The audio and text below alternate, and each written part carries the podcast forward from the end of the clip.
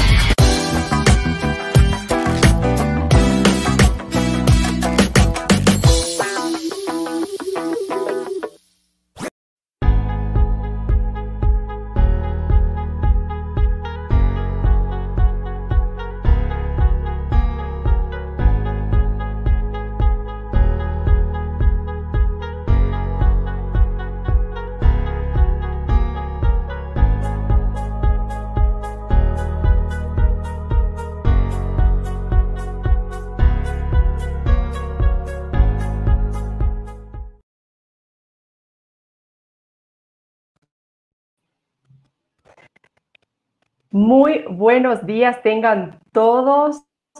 Estamos aquí en nuestro segmento mini live de diálogos de Derecho S. Hoy, una vez más, en compañía de mi querido amigo Luis Alejandro Vázquez desde Ibarra. ¿Cómo estás, Luis? Hola, Fátima, qué gusto saludarte y saludar a todas las personas que nos miran a través de Diálogos de Derecho S, la primera radio jurídica online del Ecuador. ¿Qué te cuentas? ¿Cómo estás, Porquito? Así es. ¿Qué de novedades? Súper bien, Luis, aquí disfrutando de un lindo sol después de tanta lluvia. Ah, sí, acá igual está haciendo un rico solazo. Unos climas impredecibles, pero ahí vamos. Claro, eh, Quito siempre es así, pero igual es hermosa y hay que disfrutarla. Bueno, Luis, eh, te comento que hoy vamos a estar en compañía de nuestro querido amigo Jorge Luis Simbaña. Él es candidato a asambleísta eh, por el Partido Social Cristiano y hoy nos honra con su presencia en Diálogos de Derecho S. Va a hablarnos acerca de la educación superior, un tema que nos interesa a todos los abogados y Luis, eh, Jorge Luis Simbaña es un profesional que con su propia carrera ha demostrado que la educación superior realmente le importa. Muchas gracias, Fátima. Nos vamos a la sección Túneles del Diálogo para poder leer la hoja de vida de este gran invitado. Genial, vamos al túnel del diálogo. Iniciamos nuestra sección El túnel del diálogo. Aquí, en Diálogos de Derecho S, somos la primera radio jurídica online del Ecuador.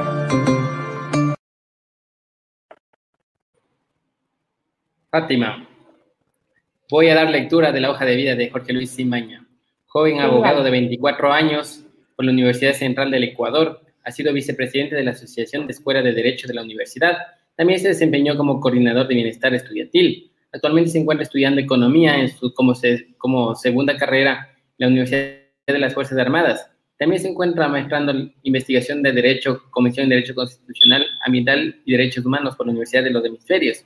Además es becario del Instituto de Estudios Legislativos del Ecuador, así como de la Fundación para el Progreso de Chile. Es profesor y tutor del programa intensivo de formación política PIEP La 6 es candidato de la Asamblea Nacional por el Distrito Norte del Cantón Quito, por el Partido Social Cristiano La 6. Qué gusto tener a nuestro invitado. Buenos días. Bienvenido, bienvenido, Jorge. Buenos días, chicos. Eh, muchísimas gracias por la invitación, Luis, Fátima. Eh, para mí es un gusto estar aquí. Eh, lo sigo también. Siempre tienen a grandes invitados y qué gusto que me hayan tomado en cuenta para, para hoy esta entrevista realmente increíble y, les agradezco por sobremanera esta invitación y créanme que vamos a tener una conversa súper, súper amigable y chévere. Genial. Claro, Jorge. Luis, iniciemos con nuestra entrevista, por favor. Estimado Jorge, ¿qué te llevó a la política? Coméntanos. A ver, eh, sabes que es un tema del que mucho he venido hablando últimamente, el tema de, por qué, por qué me metí en política. Y bueno, realmente es un gusto que yo lo he tenido desde siempre. Siempre me ha gustado estar en, la política, escuela, colegio, universidad. Y ahora eh, que tengo la oportunidad, saltar a las grandes ligas, por así decirlo. Pero más que todo responde a un sentido lógico. Eh, justo escribí sobre esto en el comercio la anterior semana. Entonces, eh, hago una reflexión respecto a por qué no solo yo como Jorge Luis Imbaña, sino todo ciudadano debería participar en política. Y hay una frase que me gusta muchísimo de John Adams, que es uno de los padres fundadores de Estados Unidos, eh, que una carta le escribe a su hijo, precisamente porque su hijo de alguna manera quiso alejarse de la política, y le menciona y le dice, eh, hijo mío, los asuntos públicos siempre van a tener que ser realizados por alguien. Si los honestos los rechazan, otros no lo harán. Si los moralmente capacitados los rechazan, otros no lo harán. Y es justamente ahí donde va la reflexión ya como ciudadano, como actual candidato, como joven, de participar en política. Si nosotros, jóvenes, que estamos o creemos estar capacitados para asumir una responsabilidad de este, de este nivel, y que estamos moralmente capacitados para asumirla con valores sólidos, principios estables y concretos, no asumimos ese, ese reto y ese llamado ciudadano, quizá estamos dejando a que las personas menos capaces y moralmente más eh, reprochables se hagan cargo de los asuntos públicos. Y los asuntos públicos evidentemente termina siendo un un producto de nuestro futuro.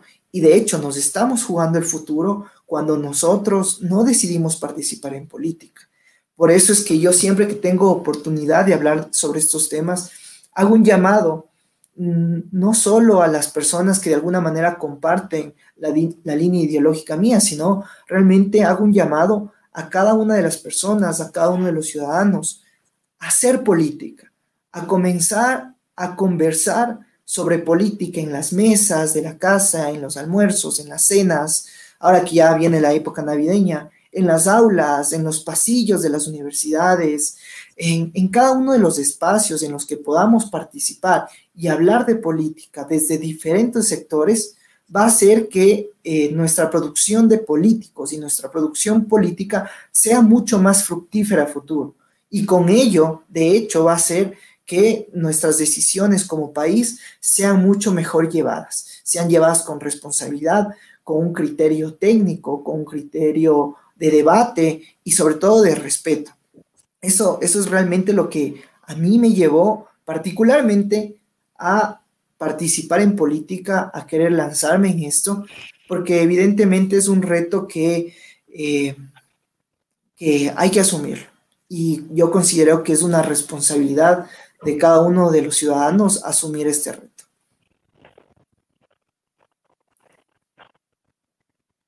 Muchas gracias, Cortito. Eh, Fátima, contigo. Gracias, Luis. Eh, Jorge, Jorge Luis Imbaña es un joven que se destaca eh, a nivel académico. Nosotros, Luis y yo, fuimos compañeros de él en, algunas clases de la maestría, donde coincidimos en, en las clases. Y algo que me, eh, que me llamaba la atención de, este joven abogado era su talento académico. Brillante, por donde se lo mire, Jorge Luis Imbaña es un chico brillante. Entonces yo le dije a, a Luis Alejandro, tenemos que tenerlo en diálogos de derecho ese, porque la gente tiene que conocer, los votantes tienen que conocer la calidad humana de Jorge Simbaña. No estoy tirando flores gratuitamente. Estoy contando solamente la verdad y estoy segura, y anoten esto que les voy a decir, estoy segura que estamos hoy frente a nuestro futuro presidente de la República. Jorge Luis, eh, Jorge Luis Imbaña eh, ahora está estudiando economía y a la par está haciendo una maestría. Y quién sabe qué va a estudiar más adelante, ¿verdad? Es un chico que se capacita, un chico que brilla por su esfuerzo propio. Jorge Luis, eh, él no, no pide favores a nadie. él brilla y tiene luz propia. Por eso, Jorge, te felicito eh, y te apoyamos aquí desde Diálogos de Derecho ese. Somos compañeros, somos colegas y tienes el 100% de nuestro apoyo. Nosotros que ya te conocemos, damos fe de que vas a ser un excelente asambleísta, de que contigo realmente vamos a conseguir cosas buenas para la sociedad ecuatoriana. Bueno, Jorge, ya, ya te puse en un pedestal frente a todos. No estoy exagerando, les doy fe de que yo no estoy exagerando de lo que estoy diciendo. Bueno, Jorge, eh, coméntanos acerca de la educación superior. ¿Cómo ves la educación superior en el Ecuador? ¿Qué hay que cambiar, por ejemplo? ¿En qué tenemos que mejorar, Jorge? Listo, muchísimas gracias, Fati. Antes que nada, más bien agradecerte por, por todos tus halagos. Créeme que para mí es muy importante que personas como tú, eh, como Luis también, eh, me, digan y me hagan saber estas cosas. Realmente eh, lo asumo con toda la humildad del, mundo y realmente muchísimas gracias antes de contestarte la pregunta nada más. Pero ya yendo al tema de la educación superior, que considero que es mi fuerte en tema de propuestas, y de hecho es, es a lo que me he enfocado completamente la propuesta que, que yo he ido elaborando es el tema de educación superior. Y esto responde a un sentido lógico también, porque yo pasé por universidad pública, me gradué de abogado de la Universidad Central del Ecuador, encontré muchas deficiencias cuando estuve en la universidad pública, encontré deficiencias graves y por eso mismo quise, eh, ahora que tengo la oportunidad, de eh, presentar unas propuestas que sean viables, propuestas que ayuden a los jóvenes como yo, que ayuden a las personas que quieren seguir estudiando, que quieren seguir preparándose. ¿Y eso por qué? Porque yo creo y estoy completamente convencido de que la educación es el único medio para sacar a este país adelante. Y es el único medio para romper las brechas sociales que existen en la sociedad. Si nosotros logramos cambiar el tema de educación, si nosotros logramos tener una mejor educación desde todo aspecto, una educación actualizada, una educación gratuita, pero sobre todo de calidad, lo que vamos a hacer directamente es mejorar el país, mejorar los estudiantes, mejorar los ciudadanos, mejorar absolutamente todo. Es un puntal eh, primordial en la estructura del Estado en la estructura del Estado como organización, como sociedad, desde cualquier punto de vista. Y por ello es que realmente la propuesta que yo quiero hacer respecto a la educación superior es en un primer lugar la reestructuración, sino la eliminación de la prueba del CENESID, que realmente ha limitado y tiene trabas increíbles para los estudiantes.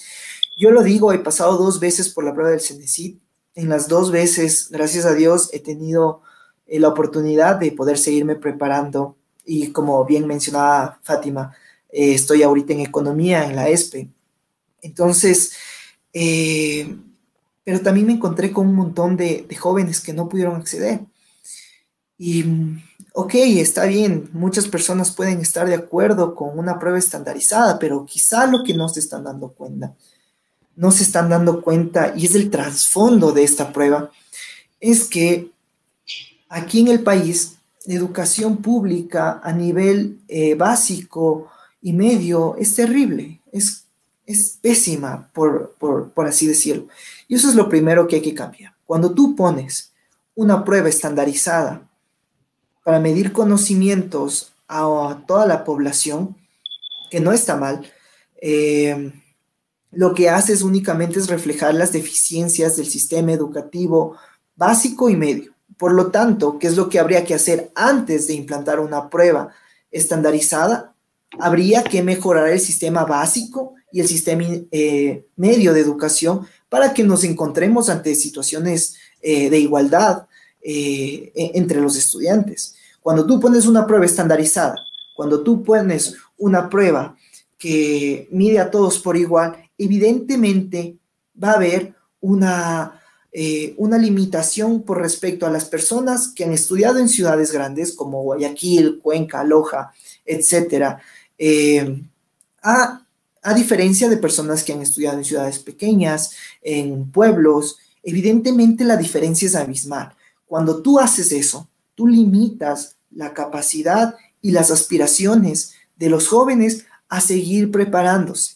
Por lo tanto, lo que se debería hacer es, primero, reestructurar la prueba, sino eliminarla.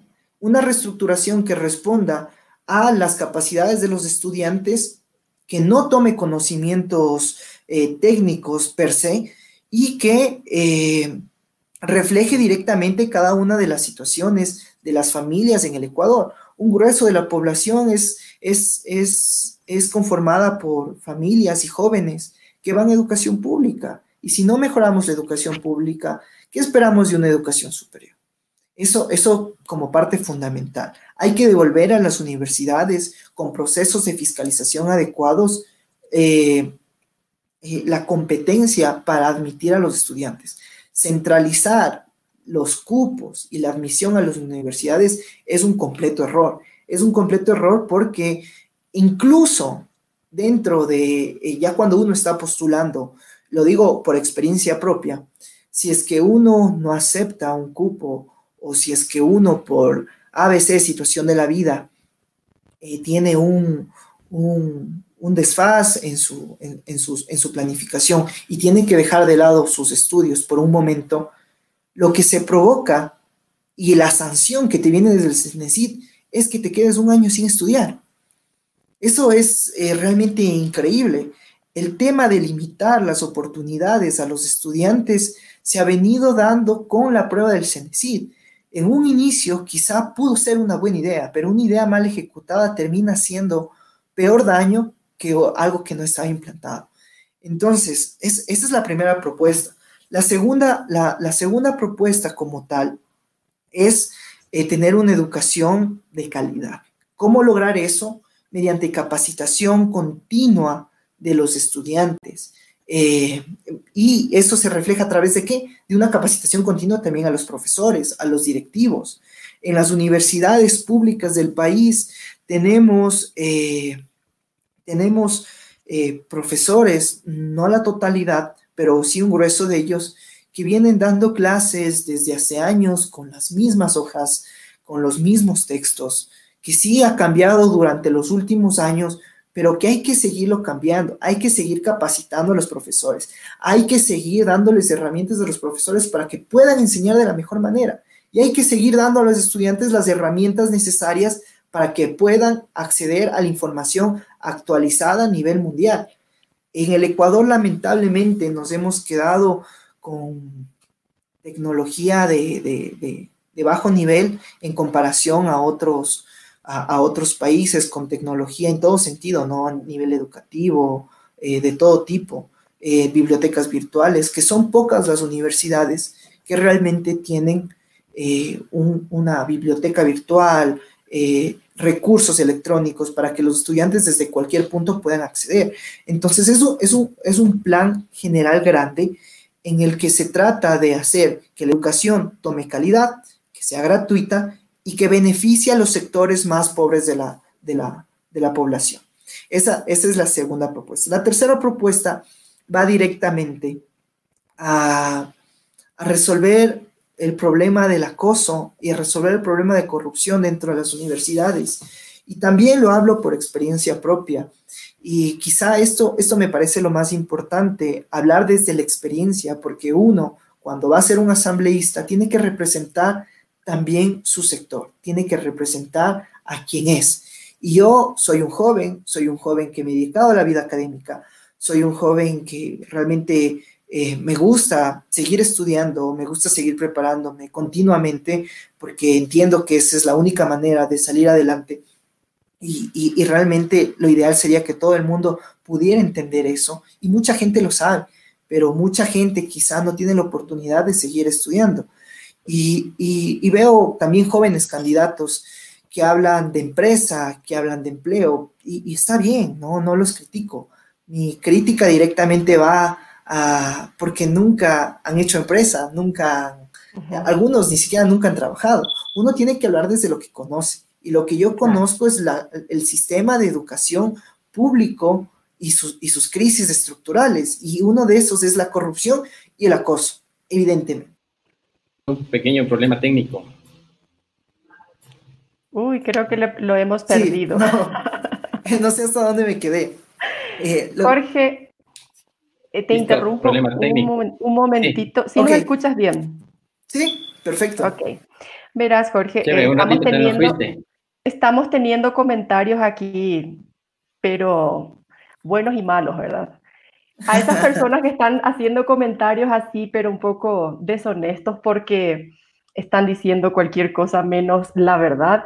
Les digo que estamos en presencia efectivamente de un candidato que sí vale la pena o si no, no estuviera en diálogos de derecho ese. Para esa persona que está comentando, le digo, la calidad de este candidato es muy buena, por eso está aquí. O si no, no hubiera estado invitado en diálogos de derecho ese. Porque en diálogos de derecho ese están solamente los mejores. Es solamente un breve paréntesis para esas personas malintencionadas que están realizando comentarios fuera de lugar. Seguimos contigo, Luis, con una preguntita más para avanzar con el programa. Así es, Fátima. Eh, Jorge es una persona académica está ahorita trabajando en este tema político. Va a llegar a representarnos en la Asamblea Nacional del Ecuador. Estamos seguros por su talento, su intelecto, es una persona muy inteligente, muy amable y muy sencilla, que se ha ganado nuestro aprecio y es la razón por la que está en Diálogos de Derechos en una radio jurídica académica netamente. Y también es necesario conversar el tema de la educación superior en el Ecuador y como Jorge decía, el tema del acoso. Muchas eh, jóvenes se encuentran hostigadas, se encuentran eh, encerradas en ese problema Bueno, creo que ahora estamos teniendo ya problemas con... Luis, estamos teniendo problemas con tu conexión, amigo. Vamos a, hago una siguiente preguntita a, Jorge para avanzar, mientras eh, corriges tu conexión, por favor. Bueno, eh, Jorge, estabas hablando de este tema tan interesante de la educación superior. Justo la semana pasada estuvimos con, con el vicedecano de la Universidad Central y él nos decía que la Universidad Central está capacitada incluso para tener eh, unas maestrías, una de las mejores del país. ¿Qué opinas al respecto? ¿Piensas que la Universidad Central realmente avanzó en cuanto a educación superior? Mira, eh, eh, mira, Fati, yo te digo, sí, sí se ha avanzado, pero queda muchísimo por hacer, queda muchísimo, muchísimo por hacer. Em, yo te digo personalmente, cuando yo estaba a punto de, de egresar de mi carrera, y haciendo mi tesis, realmente se cambió la planta docente, esto particularmente en la, Universidad Central, con docentes de primer nivel. Y eso incluso me obligó, y, de hecho yo, o me obligó moralmente hablando, a yo entrar de asistente, de oyente, a clases de profesores de semestres inferiores que eran nuevos profesores, que venían con maestrías, con doctorados y que evidentemente enriquecían el nivel académico. Entonces, yo estoy completamente, completamente seguro de que la Universidad Central, eh, que de alguna manera va avanzando a pasos eh, lentos pero seguros, eh, puede, puede llevar unas maestrías académicas súper fuertes y súper bien estructuradas. Ahora, con respecto a, la universidad directamente pública en general, hay muchísimo que hacer en el tema administrativo. Es increíble que hoy por hoy, en pandemia, se sigan pidiendo documentos en físico, se sigan haciendo colas eh, que, prácticamente bordean la Universidad Central para retirar unos certificados. Tengo compañeros que se han visto en esta, en esta situación y estas son de las cosas que hay que cambiar. Hay que darle dignidad al estudiante, hay que darle seguridad y certeza de lo que va a hacer. Hay que haber, tiene que haber un un acompañamiento constante, un acompañamiento directo con el estudiante en contra de cualquier situación que no esté bien. De hecho, no porque alguien sea un profesor, no porque alguien sea una persona de una parte administrativo, tiene derecho de tratarte como te da la gana, porque muchas veces se piensa eso, como es educación pública, aquí se hace lo que se da la gana, y no es así. Las reglas y las normas están para cada uno de, las personas que conforman la sociedad y evidentemente la universidad. Y es por eso que hay que reforzar los mecanismos de control, tanto desde el estudiantado como desde los profesores mismos. Hay que regular y hay que reforzar el tema de los mecanismos de protección al estudiante, para que los estudiantes puedan denunciar cada una de las irregularidades sin ningún tipo de miedo, que puedan denunciar eh, sin tener este miedo constante de quizá me voy a jalarme la materia, quizá este profesor va a tomar alguna represalia, quizá va a pasar X cosa, porque esto es lo que se enfrenta el estudiante común a lo largo de su carrera. Esto es lo que se enfrenta las, eh, las compañeras, las chicas, las mujeres que van cuando intentan denunciar un acto de corrupción, un acto de acoso, sobre todo de acoso, porque cuando van, quieren denunciar, lo que, lo que me han dicho muchas veces es que solo soy yo, ¿quién me va a creer? No tengo pruebas. Hay que darle un, hay que darle un respaldo a cada una de esas personas que quieren denunciar, pero que por miedo no lo hacen. Si nosotros, desde la ley, logramos hacer esto, creo que daremos un paso importantísimo en favor de la educación superior, mejorando los estándares de calidad, mejorando incluso la convivencia universitaria, que es muy importante para que las personas sigan estudiando. Yo cuando entré a la universidad eh, me encontré con algunas denuncias que referían directamente a, tengo miedo de denunciar, eh, no denuncio o mejor me aguanto, o incluso en el peor de los casos, cedo para no afectar mi carrera porque al final es mi futuro. Eso no se puede dar, eso está mal, es incorrecto. Y cuando esas cosas se, se, se, ciñen y, se, y penetran el sistema educativo, hace que el sistema educativo sea deplorable. Y eso es lo que tenemos hoy por hoy. Y eso es precisamente lo que hay que cambiar. Eso es precisamente lo que hay que hacer para eh, reforzar el sistema de educación superior. Muchas veces se habla de la academia, se habla de los profesores con maestrías, con doctorados, etc. Y es importante, es, es muy, muy importante. Es parte central, pero muchas veces también se dejan de lado el tema de estructura, de condiciones dignas para estudiar y sobre todo de una convivencia estudiantil armónica que permita que las personas quieran seguir yendo a estudiar. Yo particularmente lo digo, eh, yo muchas veces quise incluso, y quienes me conocen eh, podrán, podrán dar fe de esto, yo estando en, la, universidad, eh, muchas veces quise salirme de la universidad pública porque realmente a veces no se, no, no, se aguantaba. Y finalmente lo, lo que quisiera decir es que en tema de educación superior, hay que darle dignidad al estudiante, dignidad a cada una de las personas y de los jóvenes que quieren ingresar a las universidades. No sancionarles por temas de no pudo aceptar un cupo o, alguna otra cosa. Darles libertad para estudiar, libertad para elegir y libertad para postularse las veces que ellos consideren necesarios, sin ningún tipo de restricción. Eso nada más. Muchas gracias, Jorge. Qué lindas palabras.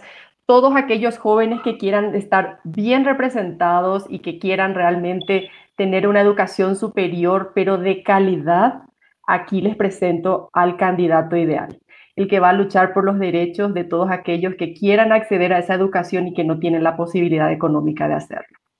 Luis, ¿ya estamos bien con tu conexión?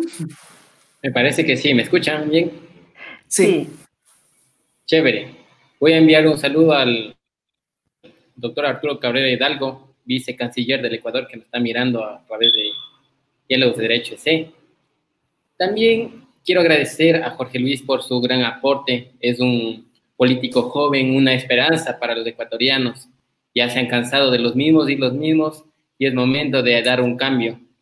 Tener temas innovadores, eh, sobre todo en este tema de la educación, eh, mejorar emplear las tecnologías, como hablábamos en las anteriores entrevistas con nuestros invitados, docentes catedráticos de, de varias universidades del Ecuador. Entonces, es importante plantar ese cambio y dejar claro ese mensaje que tú eres un candidato el que necesita el Ecuador, el que necesita el asambleísta idóneo y el ser humano que debe estar trabajando por este cambio. Muchas gracias, Jorge Luis. Qué gusto tenerte en Diálogos de Derecho EC. Tus palabras finales y con eso terminamos la entrevista. Muchísimas gracias, Luis, Fátima. Realmente un gusto compartir con ustedes. Gracias por la invitación. Y como les decía, eh, mi propuesta directamente va, hay que saber en qué nos enfocamos y va respecto a la educación, mejorar la educación superior del país y la educación pública en general. Hay un es un campo en el que tiene muchísimas deficiencias y hay que trabajarlo a profundidad y con honestidad, con concentración, con prudencia también, pensando en futuro para cada una de las generaciones. Eh, yo soy joven, y, es, y por ello mismo me he enfocado en la educación como una parte estructural de mi propuesta. Eh, yo lo que le quisiera decir a quienes nos están viendo, primero es gracias por acompañarnos en esta, en esta mañana y también que confíen en que el Partido Social Cristiano y sus aliados lo que quieren hacer es directamente proveer de las herramientas para crear oportunidades crear oportunidades en todo aspecto y ofrecer una libertad anhelada, una libertad que de alguna manera se ha visto coartada, creando igualdad de condiciones para cada uno de los jóvenes en este caso, siendo el único diferenciador el tema de la capacidad. Creo que cuando logremos hacer eso, estaremos en el futuro. Eso nada más y bueno, soy Jorge Luis Simbaña, soy candidato por el Distrito Norte, por el Partido Social Cristiano y estoy a las órdenes para cualquier inquietud, cualquier pregunta, pueden escribirme por interno, pueden seguirme por mis redes, Jorge Simbana S, en Facebook, en Twitter, en Instagram, y eso nada más. Muchísimas gracias a todos. Realmente Luis, Fátima, eh, qué gusto compartir esta mañana con ustedes. Jorge, antes de que nos despidamos, eh, el vicecanciller te envía un cordial saludo y, felicitaciones por, por, la candidatura, me dice aquí por interno.